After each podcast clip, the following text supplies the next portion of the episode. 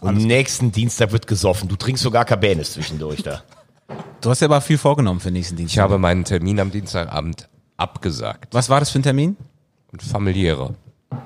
Ich dachte, Familie steht jetzt hinten ich dachte an. Communio äh, Weihnachtsfeier oder sowas, dachte ich, hättest du. Nein. Spielst du bitte ni- Communio? guck, nein, tue ich nicht. Guck bitte nicht in meine Unterlagen. Habt ihr alle schon eure Wichtelgeschenke für nächste Woche? Logisch. Nein. Ich habe schon eins. Logisch. Für wen habe ich nochmal? Für dich, ne? Ja. Ich habe für dich schon was gekauft. Selbst gekauft. Echt? Ja. Ich ringe noch, aber nochmal aufschreiben. Ja, nicht vergessen. Boah, wenn du Nee, mich nee. vergessen würdest, ne? Nein, ich habe schon drüber nachgedacht. Können, können, wir nicht, können wir nicht meinen Freund Tim irgendwie heute einbinden? Fände ich sehr gut. Der war gestern in Meppen. Moment mal, es ist nur dein Freund Tim. Es ist auf jeden Fall mein Freund. Ob der euch Arschgeigen mag, weiß ich nicht. Oh. Veggie ist heute auf Zinne.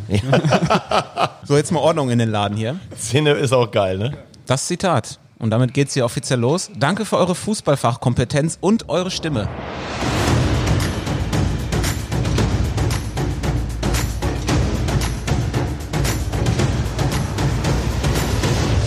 Kommt von wem? Keine Ahnung. Boah, ihr habt da wieder gar nicht aufgepasst. Die haben uns zugehört. Das steht im offenen Brief des Hallischen FC an alle Fußballfans.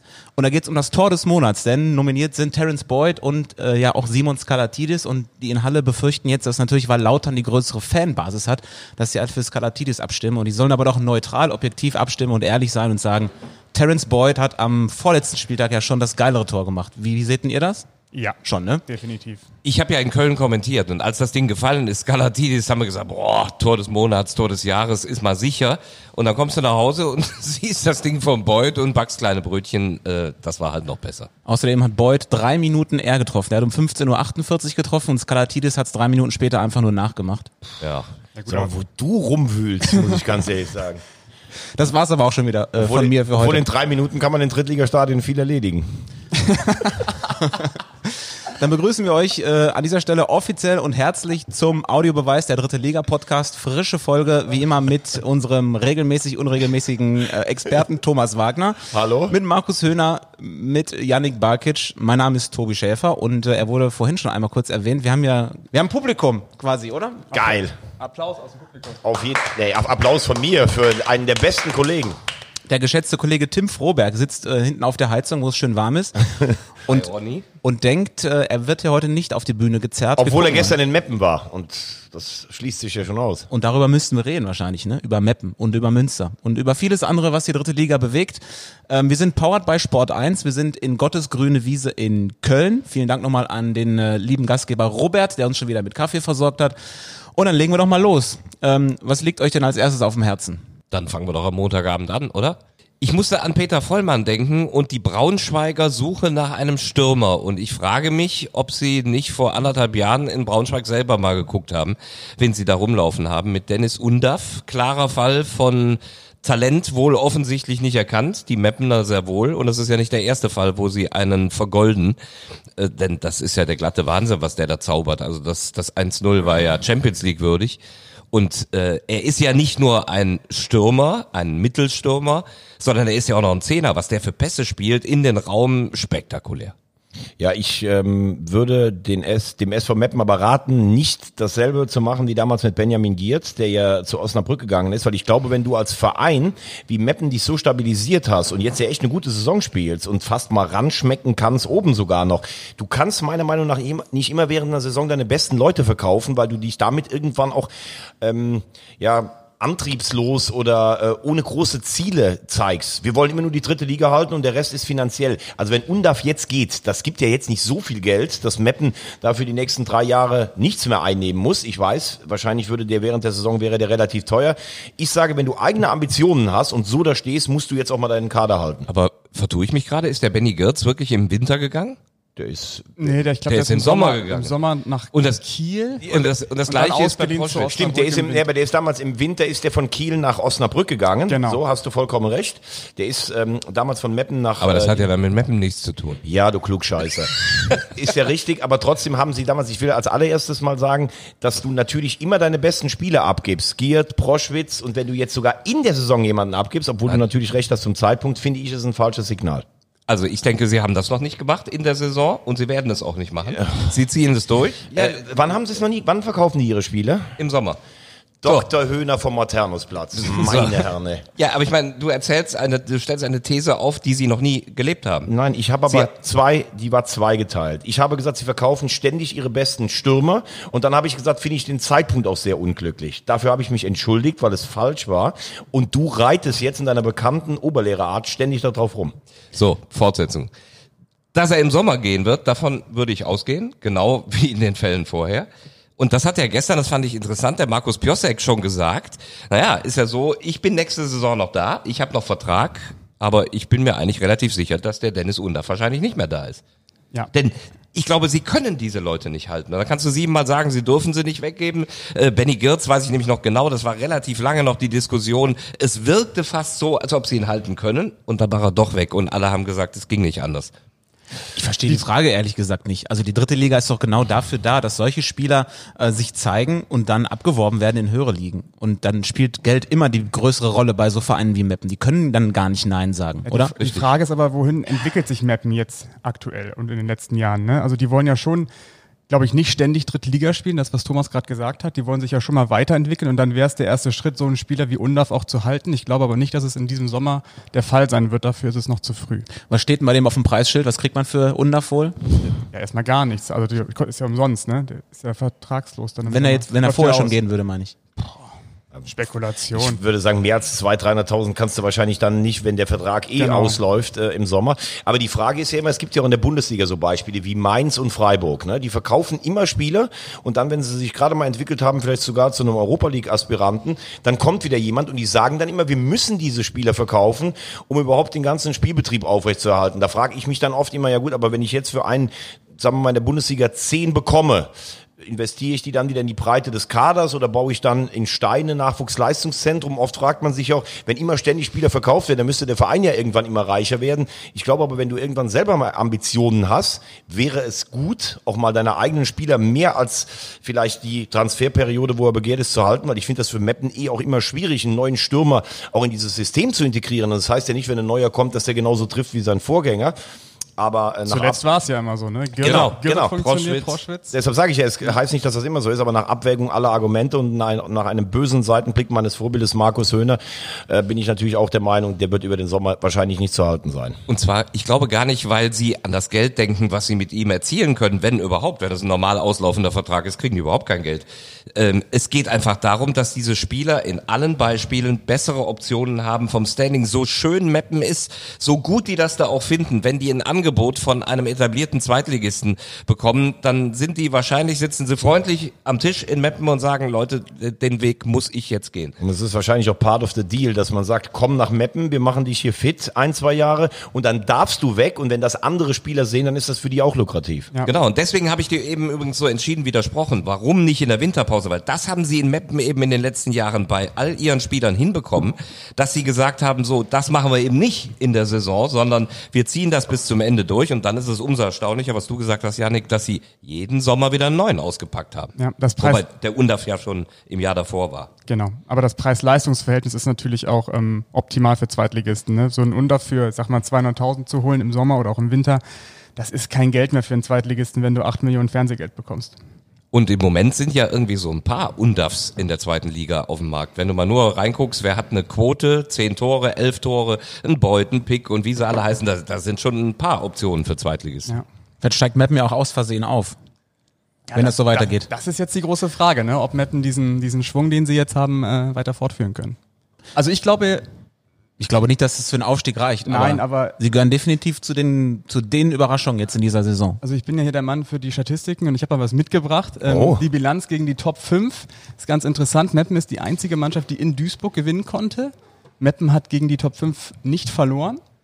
Haben immer auswärts gespielt, das heißt, alle kommen noch nach Meppen. Das ist auf jeden Fall eine Chance. Und es äh, gibt ja zwei Seiten. Ne? Wenn du nach unten haben, jetzt zehn Punkte, glaube ich, Vorsprung auf den ersten Abstiegsplatz. Die Frage ist, was machst du mit einer Situation, wenn du dann so relativ früh im Januar oder Februar weißt, du kannst eigentlich nicht mehr absteigen. Da gibt's ja nur zwei Möglichkeiten. Entweder du bist wirklich so unbeschwert, weil du gar keinen Druck hast und das nur genießen kannst und dann dich in so einen positiven Rausch spielst. Das würde ich denen zutrauen.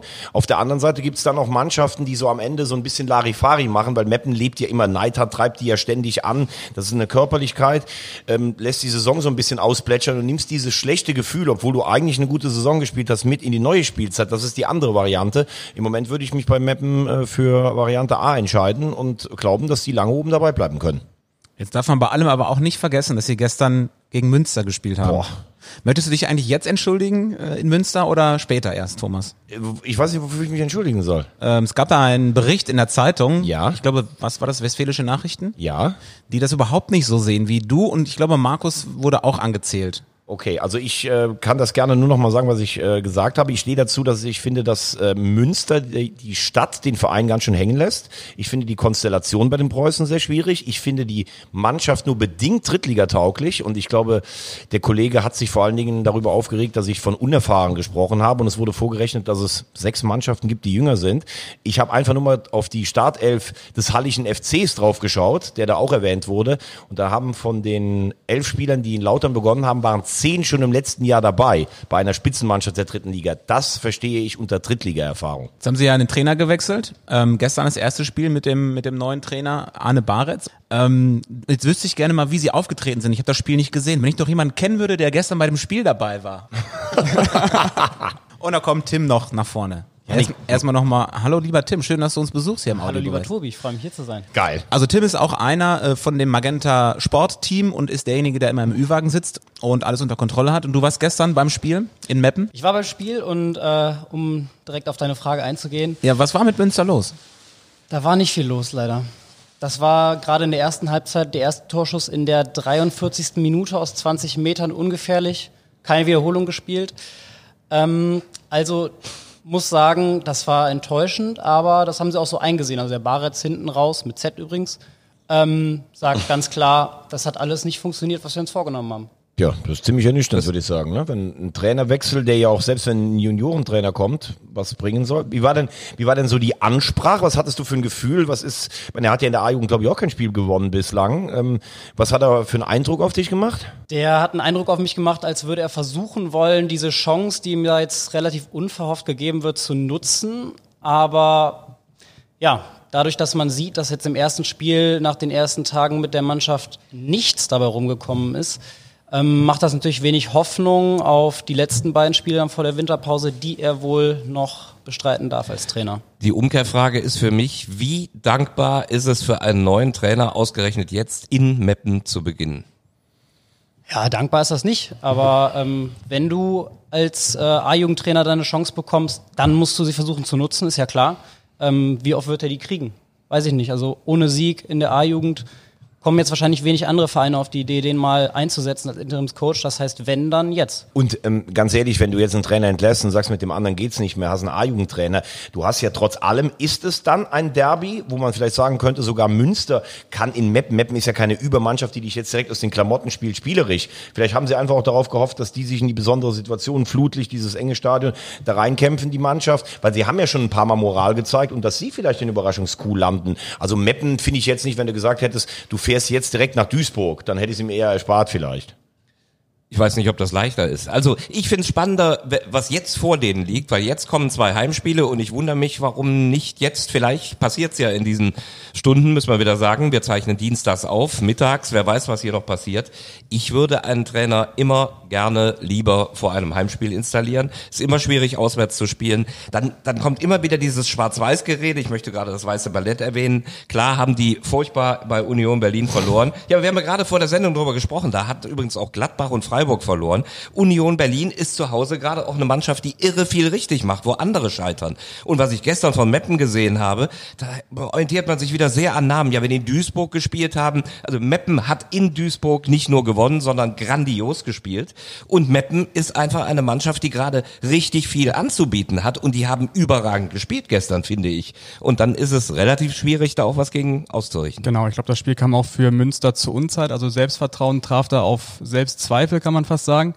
Und auch die Ausstrahlung von den ähm, Verantwortlichen vor dem Spiel fand ich auch nicht gut. Metzelda im Interview, das, das wirkte alles so ein bisschen ja, reserviert und ohne Hoffnung. Also diese drei Spiele, die Baretz jetzt bekommt, das ist eigentlich auch nur eine Übergangszeit. ist für mich auch ein Riesenfehler, dass man jetzt nicht direkt reagiert hat. Total. Und ähm, das ist auch ein Alibi für die Spieler, ne? Die wissen ja auch, okay, nach der Winterpause kommt ein neuer, so der Konkurrenzkampf wird dann erst nochmal richtig richtig angezogen.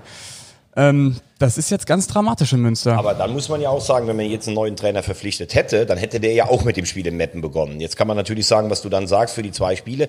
Klar ist, wenn ich mir unten den Tabellenkeller angucke, Chemnitz, die kommen aus einer ganz schwierigen Situation mit dem neuen Trainer, zumindest wettbewerbsfähig und auf Tuchfühlung.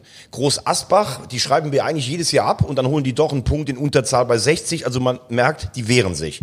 Selbst Jena, gut, das war jetzt wieder ein Rückschlag, aber die gewinnen einfach mal bei Bayern 2. Für mich ist leider, sage ich, weil für uns ist die Fahrt nach Münster schön, das Stadion ist schön, die Umstände sind schön, die Menschen da sind schön. Also es ist alles toll. Ich will, dass Münster drin bleibt, aber das ist für mich mit Abstand der hoffnungsloseste Fall der Liga. Ich würde alles wetten, dass die absteigen. Das ist ein klassischer Fall für einen Feuerwehrmann. Ja, und ich habe ja schon letztes Mal gesagt, für mich, ich sehe da André Schubert, weil du brauchst jetzt einen, der dazwischen haut, der emotionalisiert, der die Referenz mitbringt, äh, dass er es schon geschafft hat, aus einer ähnlich aussichtslosen Situation äh, in Braunschweig letzte Saison. Das ist mein Mann und ich gebe dir völlig recht, Janik. Warum verschenke ich vielleicht jetzt ein Spiel in Meppen, dass ich sage, komm, das ist ein blöder Zeitpunkt, vielleicht kriegt äh, unser Juniorentrainer da was rausgekitzelt. Aber jetzt habe ich zwei Heimspiele gegen Magdeburg und gegen 60. Äh, ich finde, jetzt müsste reagiert worden sein. Schon. Feuerwehrmann ist immer teuer, ne? Können sie nicht bezahlen wahrscheinlich. Das ist wieder, Also, wieder die Frage. Investiere ich dann lieber nochmal in neue Spieler in der Winterpause oder? Jetzt kommt der Spruch von Janik. Nichts ist teurer als ein Abstieg. Oh. Ja. Ist wirklich so. Hast du nicht Also, so einen Tusch da im Repertoire? Äh, warte. Sehr gut. Aber, aber ich würde doch gerne, wenn, wenn wir den Tim schon da haben. Tim, komm doch mal ganz Ja, kurz. Tim- Tim Jetzt mach noch. doch das Lachen mal wieder aus. Meine Herren. Das Publikum beruhigt sich schon gleich. Ja, ähm, was mich mal interessieren würde, wie war es denn gestern mit den Fans? Ich meine, Meppen Münster, das ist glaube ich 100 Kilometer. Äh, die haben ja jetzt im, bei den Heimspielen so ein bisschen den Schulterschluss. Ähm, den Vorlauf mit den Verantwortlichen habe ich auch gese gesehen. Ich bin derselben Meinung. Das wirkt für mich nicht so. Ich meine, wenn man zu kämpferisch auftritt bei acht Punkten Rückstand, das kann ja auch aufgesetzt sein. Aber ich habe so das Gefühl, der ganze Verein versinkt in so einer Lethargie. Was, was hast denn du da im Umfeld für einen Eindruck gehabt? Also Münster-Fans, äh, wie du richtig sagst, äh, Strecke war nicht weit. Die waren natürlich auch da, auch zahlreich. Ähm, mit den Plakaten auch aus der letzten Woche, dass man es gemeinsam dann doch noch schafft. Nach dem Spiel kippte die Stimmung dann aber ein bisschen. Also als die Mannschaft dann in die Kurve ging, da waren schon Beschimpfungen und auch äh, ein paar unangebrachte Finger an der Hand zu sehen, ähm, die den Spielern da entgegengestreckt worden sind. Also da war schon Aggression dann auch zu spüren. Ich bin jetzt sehr gespannt auf das nächste Heimspiel. Wir haben den Wirtschaftsstandort Preußen-Münster oder Stadt Münster angesprochen beim letzten Mal, haben gesagt, warum gibt es da nicht mehr Investoren? Nur mal gerade die Kollegen des Kicker Sportmagazins schreiben in ihrem Bericht, dass sich da tatsächlich was tut. Also es gibt wohl einige Unternehmen, die jetzt mitmischen wollen. Ähm, 120.000 Euro sind schon wohl da. Es soll noch mehr dazukommen. Also das wäre jetzt zumindest mal eine Entwicklung, eine, die wir hier auch beschrien haben. Und ich fänd's klasse für den Standort. Aber ich bin auch ein bisschen bei Thomas, wenn man sich mal die Mannschaften unten drin anguckt und vor allem die, die gerade überm Strich stehen, also wo vielleicht die Abstiegszone anfängt, so ich, ich sage jetzt mal ab Zwickau mit 23 Punkten, Würzburg, die zweite der Bayern, Viktoria Köln. Ich kann mir nicht vorstellen, dass eine von denen noch unten reinrutscht. Und dann hast du ja noch die anderen drei unterm Strich, die ja vielleicht auch noch mal ein bisschen Gas geben. Also ich sehe auch sehr schwarz für Münster. Wer, wer wäre eurer Meinung nach der Verein, der da noch am gefährdetsten ist, überm Strich? Victoria, ganz Ja. klar, habe ich ja schon vor zwei Wochen gesagt. Und äh, das ist auch so eine klassische Entwicklung. Du kommst als Aufsteiger total gut in die Saison rein. Du mischst alles auf, das Wetter ist schön, vorn die vier wirbeln alles durcheinander und dann stehst du irgendwie, glaube ich, nach neun Spielen hatten die, glaube ich, 19 Punkte. So, dann verlierst du mal auswärts ein Spiel, wo sie dich dann sogar schon zum Aufstiegskandidaten handeln. Zu Hause verlierst du mal eins. Naja, ist ja nicht schlimm, wir haben mal zu Hause eins verloren. Dann verlierst du auswärts noch eins und dann sagst du so, aber gegen Jena sollten wir jetzt schon langsam gewinnen, damit wir in die Spur kommen. Da kriegst du in der 95. den Ausgleich, dann fährst woanders hin, holst du auch nur einen Punkt und plötzlich denkst du, scheiße, wir haben ja schon seit neun Spielen nicht mehr gewonnen. Das ist sicherlich, ist die Viktoria auch keine Mannschaft. Also, wenn ich mir jetzt so mal das Wetter anschaue, die Böden und so, das ist ja eher so ein, das Ballett von der anderen Rheinseite. In Köln gibt's ja eigentlich nur Balletts. Und ähm, ich habe das ja schon vor dem Spiel gegen, gegen Lautern gesagt, dass das für mich weichenstellend ist. Und jetzt finde ich, sieht man ganz klar, dass die Viktoria in der Defensive auch nur bedingt Drittligatauglich ist. Äh, ich fange mal an. Ich finde, es tut mir leid für den Jungen. Ich finde, sie haben keinen stabilen Torwart. Ähm, das meine ich nicht nur mit kapitalen Fehlern, die zu Gegentoren gehören, sondern da geht es auch um Ausstrahlung. Also Mesenhöhler ist dann schon eine andere Kategorie als Patzler. Ich finde, sie sind in der Abwehr ja, teilweise auch ähm, Schnelligkeitsnachteile. Ähm, es, also das wackelt schon bedenklich und das für, für das Spiel in Würzburg, das war für mich so ein bisschen, wer das Spiel verliert, der hat Probleme. Bin auch mal gespannt. Ich schätze Pavel Dotschew über alles, aber ich glaube, die haben so lange auf den ähm, Traum dritte Liga hingearbeitet. Also wenn er noch zwei oder drei verliert, ich glaube, dann fackelt man noch nicht lange. Das ist eine hochexplosive Situation vor dem Spiel am Samstag am Höhenberg gegen Uerdingen. Fehlt natürlich auch tatsächlich das Spielglück. Ne? Du, du führst in Würzburg 1-0 und wenn du dann über Standards, über Physis Gegentore fängst, ähm, dann fühlt sich das natürlich übel an. Ich habe sie selber gesehen in Duisburg, wo sie auch, wo sie in der ersten Halbzeit führen, in der ersten Halbzeit eigentlich erhöhen können, mit viel, ganz viel Pech, in der einzigen Situation den Ausgleich fangen kurz vor der Pause und dann hinten raus ist es gekippt und sie haben verdient verloren. Also das ist gerade eine Phase, wo alles schief läuft. Und dann hat's diese Eigendynamik, die dich da unten durchaus reinspülen könnte. Bin gespannt. Freitag geht's zu Hause gegen Magdeburg. Samstag, glaube ich. Aber Wer jetzt? Ich, ich muss Freitag da arbeiten. Ich hoffe, dass sie da noch Ach, du bist jetzt Münster. wieder bei Du bist Münster. bei Münster Ach so. schon wieder. Nee, Victoria, oder? Nee, die spielen ah, gegen Uerdingen. Ah, die spielen die Woche drauf. Entschuldigung, Entschuldigung. Markus, nochmal dein Dienstplan. Ja, also am den wolltest du mir doch noch mal spielt vorlesen. Victoria gegen Uerdingen. Ich weiß nicht, was du zu Hause erzählt hast, wo du am Freitagabend bist, aber die Münster. Ausrede Victoria, schwierig, würde ich sagen. Also, um Du auf die. Viktoria nochmal spielen zurückzukommen. gegen Rostock. Um, um, um auf die Viktoria nochmal zurückzukommen. Dotchev muss jetzt erstmal beweisen, dass er auch Krise kann. Er ist ja immer sehr schnell erfolgreich bei vielen Vereinen, aber jetzt muss er auch mal beweisen, dass er ähm, ja die Mannschaft durch eine Krise ähm, leiten kann. Das äh, Positive bei der Viktoria ist ja, die können ja äh, personell einfach nachlegen im Winter. Die können ja mal die Schatulle aufmachen und noch ein, zwei Innenverteidiger oder Abwehrspieler holen, was sie definitiv auch brauchen werden, weil sie einfach die Balance nicht haben zwischen Abwehr und Defensive, äh, zwischen Abwehr und Offensive. Und ansonsten die anderen drei Mannschaften, die du genannt hast, die sind alle latent abstiegsgefährdet die ganze Saison über.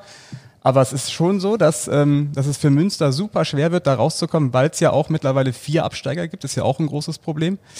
Ähm, aber wir haben zuletzt ja gesehen, Jena hat es geschafft, an den letzten sieben Spielen, glaube ich, noch sechs zu gewinnen. Und auch Braunschweig hat es geschafft, auch wenn es ein anderer Fall war. Aber trotzdem, das wird eine richtige Mammutaufgabe. Vor allen Dingen, und das sind ja wirklich, das darf man nicht unterschätzen, die reden jetzt nicht davon, dass jemand droht abreißen zu lassen. Das sind jetzt schon acht Punkte. Also Das ist schon ein ganz schönes Brett, muss man ehrlich sagen. Ich mag es, dass Janik gerade das Wort Schatulle benutzt hat. Das fällt viel zu selten, das Wort. Habe ich dich Ja, rausgemacht? mein, also nee, mein, mein Tipp ist einfach auch so, nicht, man braucht ja nicht nur einen Feuerwehrmann, man braucht ja auch Typen, die einfach mal ausstrahlen, wir haben, wir wollen hier irgendwie einen Verein retten. So, also das hat mir gestern total gefehlt, dass, dass Leute vorne mal irgendwie einen umgeholzt haben, einfach zu zeigen, ey, wir lassen uns hier nicht abschlachten oder wir lassen uns nicht verarschen. So schön das Tor von Undaf war, also man kann den natürlich auch irgendwie äh, stoppen oder so. Deswegen, die brauchen einfach Typen.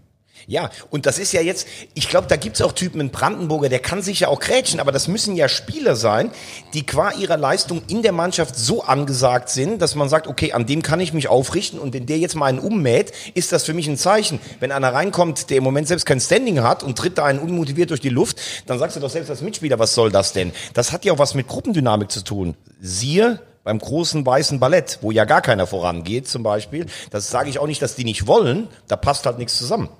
Ich habe mich übrigens schon unter, ich gehe da gar nicht drauf ein, ähm, unter Hübscher gewundert und jetzt wieder. Denk dich mal rein, der schauerte. Ich habe den oft bei Fortuna Düsseldorf gesehen. Als Sechser. Er ist der erfahrenste, er ist der Mannschaftskapitän. Ich finde, es ist eine Fehlentscheidung, den hinten rechts spielen zu lassen. Den würde ich genau als den, der auch Impulse setzen kann, der in der, in der Zentrale auch was machen kann, den würde ich ins defensive Mittelfeld setzen. Ich glaube allerdings bei ihm, ähm, der hat ja in Düsseldorf damals äh, auch zweite Liga gespielt, auch im Jahr, als sie aufgestiegen sind. Für mich einer der offensiv ungefährlichsten Außenverteidiger aller Zeiten. Dann geht er nach Münster und ich glaube, hat in den ersten fünf Spielen vier Tore geschossen. Ich weiß bis heute nicht, ob er selber weiß, was das ist. Ein ganz solider, guter Mann, der auch in der zweiten Liga spielen kann. Aber in der Zentrale erwarte ich mir dann fast auch Impulse im Spiel, im Spiel nach vorne. Und da bin ich mir nicht sicher, ob er die hat. Müsste man ausprobieren, meiner Meinung nach. Ich sehe ihn als Sechser, ich sehe ihn als Leader da und äh, daran mangelt es, finde ich. Definitiv. Also viele schimpfen ja auf die Abwehr. Ich glaube 38 Gegentore, 39 irgendwie, das ist ja katastrophal. Aber ich glaube auch, dass sie, wenn ich mir mal die Namen anschaue, Kittner, Scherder, Schauert habt ihr gesagt, Erdogan, Heidemann oder Heidemann? Heidemann, Ja. Schulze-Nius im Tor, das sind für mich im Endeffekt, ähm, die sind auf jeden Fall konkurrenzfähig. Also das sind ja keine, das sind ja gestandene Drittliga-Profis, die das alles schon bewiesen haben, dass sie in der dritten Liga spielen können. Es muss ein Trainer kommen, der denen wieder das Selbstvertrauen einimpft. Und dann brauchst du vorne einen Stürmer, der regelmäßig trifft. Ich nenne jetzt einfach mal einen Namen, der vielleicht ganz gut passen würde für Münster. Marco Königs aus Rostock. Hat eine Münster Vergangenheit und kann mir vorstellen, dass der nochmal so Feuer entfacht da vorne. Gute Idee. Ja. Aber ich finde, du musst an vielen Stellen Feuer entfachen. Also wenn ich äh, jemals diesen alten Begriff Mehltau nochmal rausholen würde, ich habe das Gefühl, der liegt über dem Verein an der Hammerstraße. Thomas Also. holt den Mehltau aus der Schatulle. Das gefällt mir auch gut. Ich bin aber, was das Personal angeht, bei Yannick. Und da siehst du ja etwas kritischer, Jungs wie, wie Kittner und Scherder. Ähm, Ich hätte auch das Gefühl, dass das eigentlich eine, eine ganz ordentliche Truppe ist. Und übrigens zum Kader generell, dass da Jungs wie Özcan aus der Regionalliga hochkommen und äh, dass sie nicht auf Rosen gebettet sind. Der wirtschaftliche Hintergrund war es, ich weiß genau, dass wir schon zum Ende der Saison in Münster auch mit Angestellten dort standen und alle haben gesagt, boah, ab Sommer wird es schwierig. Also das war jetzt keine große Überraschung. Das Problem haben sie einfach. Und um es zum Abschluss zu bringen vom Personal, ich finde auch, dass Kittner und Scherder beide zum Beispiel eine gute Rolle in der dritten Liga spielen können, aber dann in einem funktionierenden Mannschaftsverbund. Du musst ja immer wissen, ob das Spieler sind. Kann, könnt ihr euch noch erinnern an den Spieler Rule Prowers bei Borussia Mönchengladbach? Da haben ihm alle gesagt, das ist doch Wahnsinn, auf welchem Niveau der mitspielen kann. Der konnte sogar Champions League spielen, obwohl das dem niemand zugetraut hat, dass er überhaupt Bundesliga spielt. Aber als es dann mit Gladbach einmal mal ganz runterging, da konnte der das auch nicht aufhalten. Das sind Spieler, die adaptieren Stufen immer höher, aber sind dann auch keine, oder das gibt's in Mannschaften wenige, die sich dann dahinstellen und können sowas alleine auffangen. Und das können Kittner und Schader nicht alleine. Darum geht's. Ja, wir werden sehen in, in der Rückrunde, spätestens in der Rückrunde. Boah, das war ja jetzt, das war jetzt aber sechs Euro ins Phrasenschwein. Nein, das war der Strich unter dein Statement. Komm, ich, ich zahle den ersten Kranz nächste Woche. Nein. ja, ja, das ist gut. Haben wir schon gratuliert eigentlich? Dem Herbstmeister? Noch nicht, ne? Ich schon, weil ich das Spiel kommentiert habe. Dann auch von unserer Stelle herzlichen Glückwunsch, lieber MSV Duisburg, zur Herbstmeisterschaft. Ähm, wir haben uns in unserer WhatsApp-Gruppe vorgenommen, heute ein bisschen über die Überraschungen der Hinrunde ähm, zu reden, die ja noch nicht ganz zu Ende ist, aber äh, man kann das ja schon mal so ein bisschen äh, durchdenken. Und ich finde, Duisburg gehört durchaus dazu. Da hätte ja vor der Saison nicht jetzt jeder mit gerechnet, dass die als Herbstmeister in den Winter gehen, oder? Nee, finde ich auch nicht. Also mittlerweile ist es ja so fast selbstverständlich, dass Duisburg da oben steht und äh, jede Woche irgendwie gefühlt gewinnt oder zumindest nicht verliert.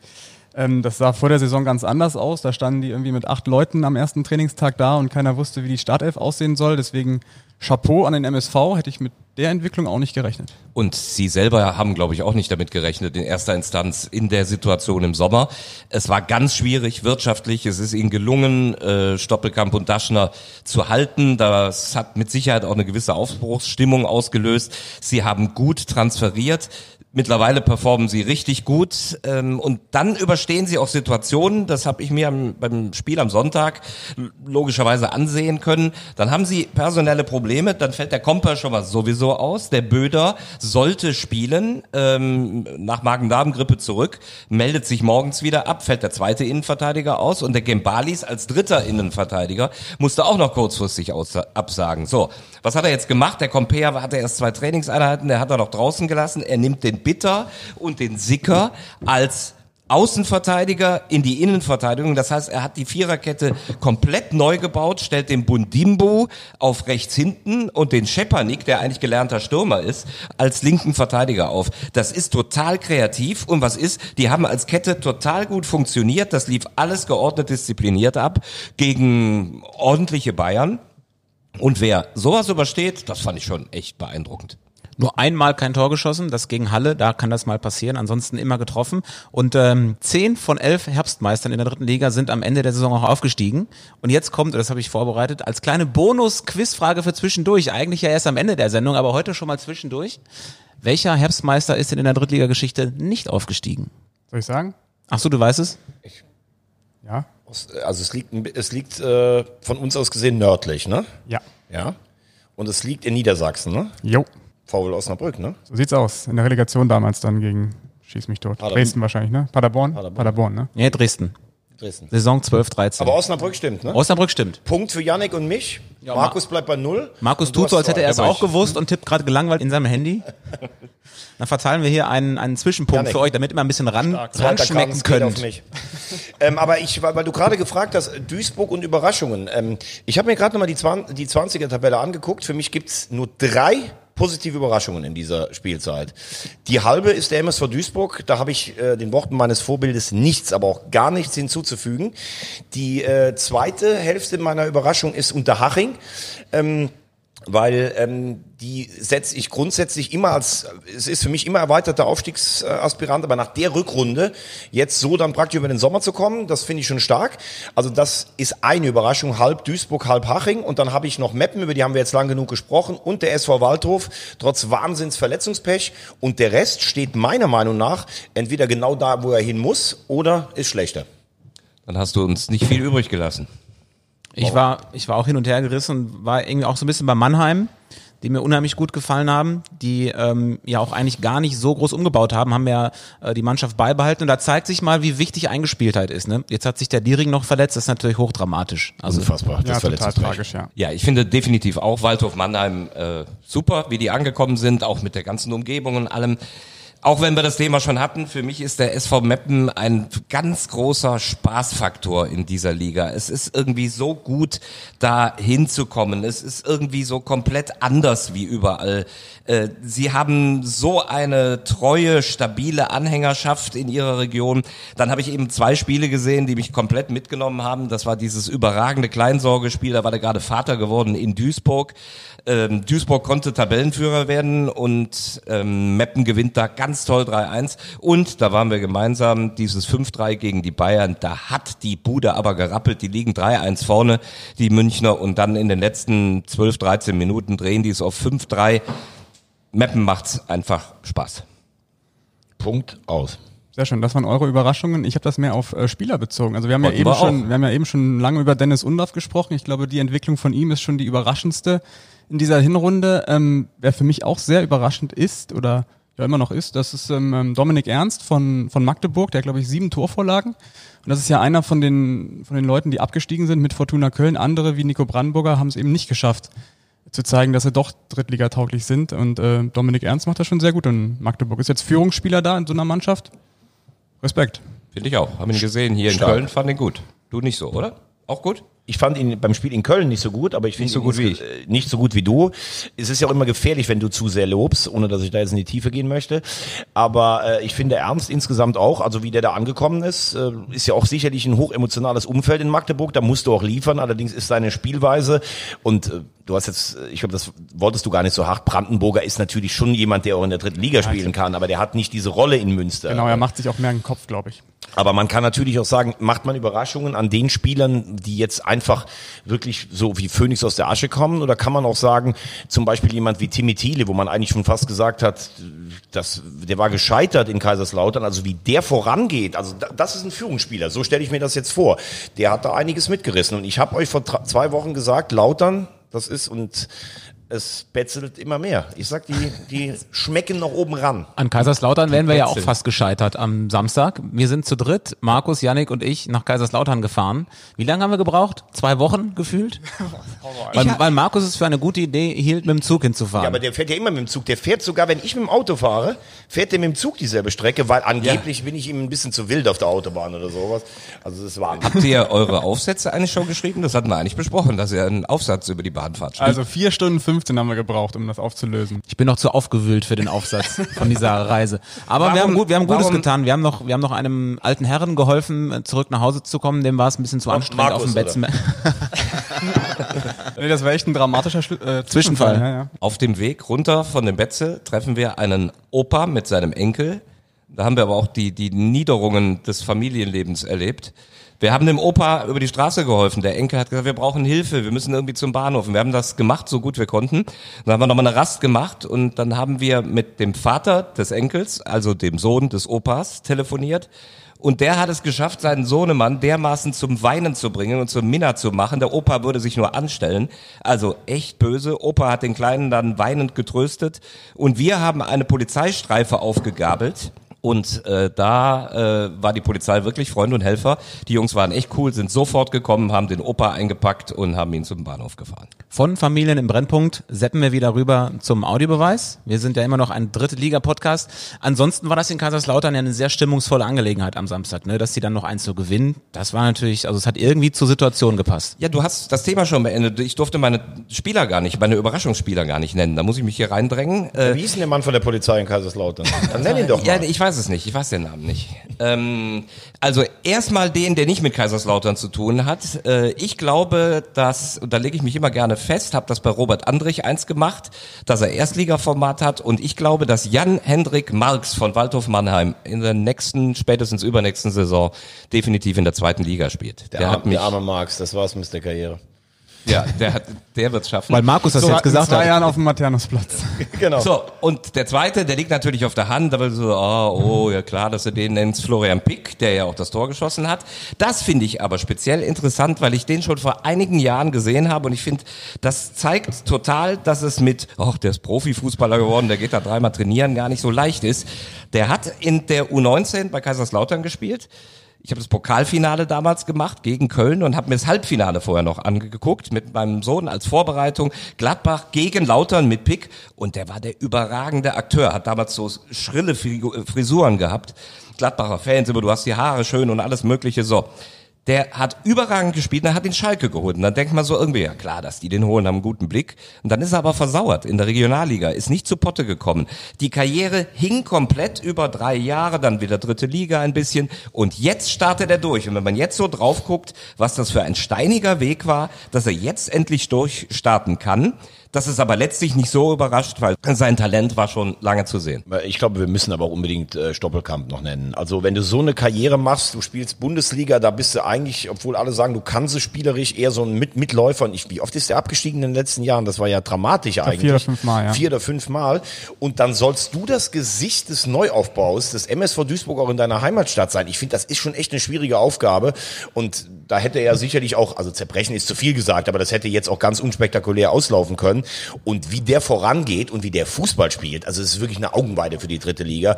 Also ich finde, also ich muss den für mich persönlich nennen, nicht weil er nicht das Potenzial hat, sondern dass er so nochmal zurückkommt. Genau, der ist im Sommer ziemlich vorangegangen. Also der hat so diesen, diesen, diese Aufbruchsstimmung erzeugt.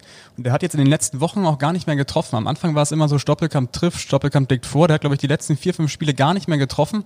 Und jetzt kommen nämlich diese ganzen Jungen, Schepanek und Mickels und Daschner und wie sie nicht alle heißen, kommen so aus dem Windschatten von ihm und können jetzt frei aufspielen und äh, ja. Ein Assist in den letzten vier Spielen. Das zeigt ja auch, dass ähm, Duisburg auch ohne ihn kann. Ne? Das macht Duisburg ja noch stärker. Vorher hast du wirklich gedacht, ohne Stoppelkamp keine Chance und offenbar ist er zu ersetzen. Ja, und er spielt ja weiterhin in der Mannschaft seine Rolle, die, wie Janik gerade sagt, die anderen orientieren sich an ihm. Er ist beteiligt, vielleicht nicht mit dem unmittelbaren Assist, aber gegen Bayern hat er zum Beispiel den vorletzten Ball gespielt beim, beim zweiten Tor.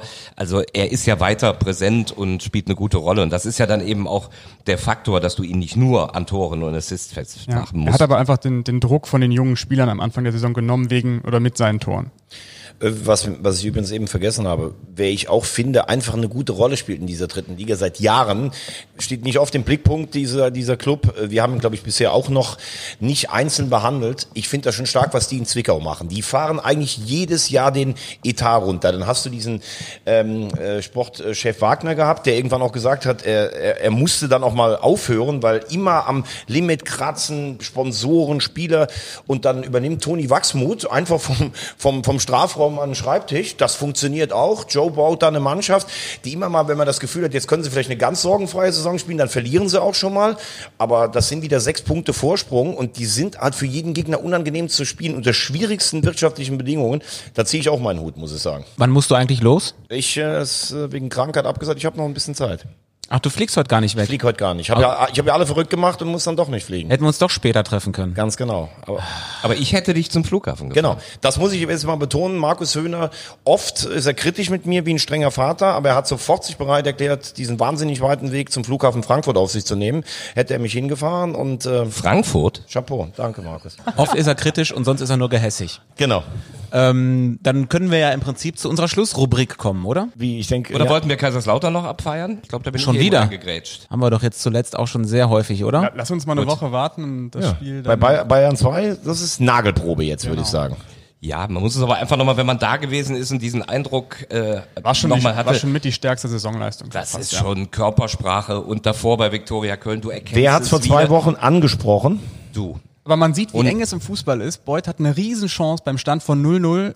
Grill hält und dann irgendwie 20 Minuten später kommt dann ähm, Pick Das- und senkt ihn in den Winkel dann. Das stimmt. Trotzdem, dann muss man auch sagen, davor waren noch andere Chancen. Das Chancenverhältnis war schon pro FCK und der Sieg war sehr verdient. Körpersprache stark. Und da haben wir das Gleiche, was wir eben übrigens bei Meppen und Münster hatten. Jetzt sagt Halle, wie unterdurchschnittlich haben wir gespielt, wie schlecht haben wir gespielt, maßlos enttäuscht, Herrenfußball gegen Jugendfußball. Finde ich, Kaiserslautern war so gut und dann bist du als Gegner eben auch nur so gut, wie der es zulässt. Und ich muss ja sagen, ich habe Schommers das nicht zugetraut und bin dann ganz kleinlaut. Äh, er hat die Mannschaft spektakulär auf Kurs gebracht. Stützt wieder die These, wer von Markus Höhner in diesem Podcast in den Himmel gelobt hat, hat seine Karriere schon hinter sich. Wer von ihm Falls- kritisiert wird, startet richtig durch. Draußen erhärtet sich der Eindruck, dass du heute schon Kölsch trinkst. Jan-Hendrik Marx. Jan-Hendrik Marx. arme Jan-Hendrik Willen, Ich, ich hätte auch gesagt, er hat eine echt eine große Karriere vor sich. Das war's. Warum denn eigentlich? Meine Prognosen sind Yannick- gut. Yannick- Sie sind auch mal schlecht. Yannick, Simon, Klaus, Dieter, Höhner. Ich habe vor Jahren, habe ich gesagt, aus Mesut Özil wird nix. das ist leider, Was leider heißt, denn, was, was heißt denn vor Jahren? Vor drei oder was? Nee, also von Schalke nach Bremen ging. Das gebe ich ja zu. Ich hatte aber einen Grund, weil er hatte in 40 Bundesligaspielen als Zehner kein Tor geschossen. Und das blieb ja auch irgendwo sein Problem. Aber nicht ganz richtig gelegen. So, haben wir noch eine Abschlussfrage oder was von dir? Oder? Wenn ihr wollt. Aber es steht, es steht ja nochmal, also 2, 1, Nee, nee, nee, nee. 1, 0. Ich habe mal eine Frage. Warum habt ihr eben, es hat ja nur einer geantwortet, warum habt ihr beide einen Punkt bekommen? Was, wir haben, ich, Ich glaube, wir wussten es beide. Ne? Ich habe doch, ich, ich Ja. hab's, hab's in ihren Augen gelesen, dass sie es beide wussten. Ich habe du als Schiedsrichter ich hab gesagt Norden, dann habe ich gesagt Niedersachsen und dann sagen wir, also dann sagt Ja, es er geht ja nicht darum, einer muss die Antwort sagen. Wir haben beide einen Punkt. Gut. Du hast einfach gelangt, du hast null. Punkt. Ja, aber wusstest du es wirklich gar nicht, Markus? Weil du wirklich Natürlich wusste er es nicht, weil er- abwesend äh, dich weggedreht hast. Nein, ich habe mich dann hingedreht, das war davor, als ich aufs Handy geguckt Man habe. muss ja Du wirklich mal- es schnell googeln. Äh, Tobi, Nein. man muss ja fairerweise sagen, dass dieser Mann hier mitmacht und dritte Liga kommentiert, der hat Weltmeisterschaften, Europameisterschaften, Champions League. Er ist Wie- das weiße Ballett vom Maternusplatz. Dass der Drittligastatistiken nicht frisst, das ist auch logisch. Vielleicht, Drei weißt, Kölsch oder vier? Leider noch nicht. vielleicht äh, weißt du ja die heutige Frage. Nochmal kurz zur Erklärung. Ihr könnt Punkte sammeln. Am Ende der Saison gibt es irgendeinen Preis. Den werden wir bis dahin noch uns ausdenken. Übrigens, beim nächsten, nächste Woche ne, trinken wir ja schon während dem Podcast. Ja, das hat doch damit jetzt nichts zu tun. Mein Gott, das wird eskalieren. Ich wollte nur noch kurz erklären, dass wenn keiner die Frage weiß, krieg ich einen Punkt. Genau, du hast ja auch 2, 1, 1, 0. So steht's ja hier. Dann kommt hier die heutige Frage. Yannick ist schon ganz aufgeregt. Das finde ich immer total süß. Immer geil, wie er, sich, wie er sich anspannt. Welcher aktuelle Drittligaspieler hat für die meisten verschiedenen Vereine in der dritten Liga gespielt? Ich glaube, da gibt es mehrere. Nee, es gibt einen. Boah. Dann Was die Anzahl an Vereinen angeht, gibt es einen. Wie viele Vereine sind es denn? Das will ich jetzt erstmal noch nicht verraten. Oder wisst ihr es wirklich gar nicht? Ich glaube, es gibt sogar zwei. Es gibt mit der Anzahl gibt es nur einen. Okay. Der aktuell noch in der dritten Liga spielt. der aktuell noch- ja, ja, es Ah. geht um die Spieler, die aktuell noch in der dritten Liga aktiv sind. Es sind äh, sieben Vereine. Ich sag Markus Piosek. Okay, was sagen die anderen? Pio. Kann es nicht sogar sein, der Name, den du eben auch genannt hast, als Neuzugang? Königs? Also ich verrate euch zwischendurch mal den Für äh, aktuelle Drittligisten, ne? für Vereine in der dritten Liga, nicht für aktuelle Drittligisten. Ah, okay. Und der hat für sieben verschiedene Vereine in der dritten Liga gespielt. Ja, Ob die okay. jetzt noch in der dritten Liga spielen, Und er muss egal. aktuell noch spielen. Und er muss aktuell noch spielen. Ich verrate euch den ewigen Rekordhalter, der spielt aber nicht mehr in der dritten Liga, das ist Steven Rupprecht. Und Robert Müller, glaube ich, ne? Ja, die haben beide sieben Stationen gehabt. Steven Rupprecht. Der äh, Turm in der Schlacht. SR 18. Und dann gibt's noch einen mit sieben Stationen und der ist aber noch in der dritten Liga. ja, ich sag Markus Piosek. Was sagt ihr? Königs. Markus? Scheiße, wie heißt der, der Ex-Leverkusener Röttger? Es ist Markus Piosek. Boah, wenn diese Strahlen jetzt gerade, Wahnsinn. Und Königs kommt danach schon, aber der hat nur sechs Vereine. Ja, aber das war jetzt aber dann auch nicht war so richtig schlecht, ne? Ja. Aber, Also das- Janik, aber Janik ist drei Wochen nicht mehr ausgegangen. Er hat jeden Abend. Also das Da lohnen, sich die, da lohnen sich die Monate im Recherchekeller. Das heißt Schäfer 2, Barkic 2, Wagner 1, Höhner 0. So sieht's aus. Läuft. Aber Königs hättest du nicht gedacht, ne? Starke Leistung. War euch das jetzt angenehm? Weil letzte Woche habt ihr euch beschwert, dass die Frage ein bisschen zu schwer war. Sehr gut. Wer hat sich beschwert? Alle und zeigen nur auf mich. Ich tue es immer noch. Okay, dann sind wir durch für heute. Oder habt ihr noch was auf dem Herzen? Hast du mein Wichtelgeschenk schon? Ja, Markus, Wichtelgeschenk kaufen, ne? Ich habe es ja notiert. Kannst auch was basteln. Oder was malen. Besser, besser nicht. Ich kann, du kannst was malen, häng ich an den Kühlschrank. Tim, kommst du auch nächste Woche zur Weihnachtsfeier? Warum nicht? Warum? Schade. Schön, dass du hier warst. Genau, vielen Dank an Tim Froberg, lieber Kollege von Magenta Sport, an äh, alle anderen Beteiligten, Thomas Wagner, Markus Höhner, Yannick Barkic, mein Name ist Tobi Schäfer. Das war der Audiobeweis, der dritte Liga-Podcast, powered by Sport 1. Wir hören uns dann nächste Woche Dienstag wieder, wenn wir Weihnachtsfeier machen. Wir nehmen aber davor auf und machen dann Weihnachtsfeier. Oder sollen wir es andersrum machen? Nee, wir, wir feiern, während wir aufnehmen. Was ist mit dem Zitat der Woche noch? Irgendwie was? Gab's doch am Anfang schon. Ja, aber wir am Schluss doch auch Nee, nur am Anfang. Am Anfang das Zitat, am Ende das Rätsel. Hast du noch ein Wortspiel? So ein, äh, so ein gutes. Ich hatte eben nur überlegt, wenn der U19-Trainer von Münster mal nach Mannheim geht, dann geht ja Bares für Trares. Oder Bares Ferraris, ne? Ich habe noch ein gutes Wortspiel. Wollt ihr ein gutes Wortspiel? Ja, ja. Scrabble ist ein gutes Wortspiel.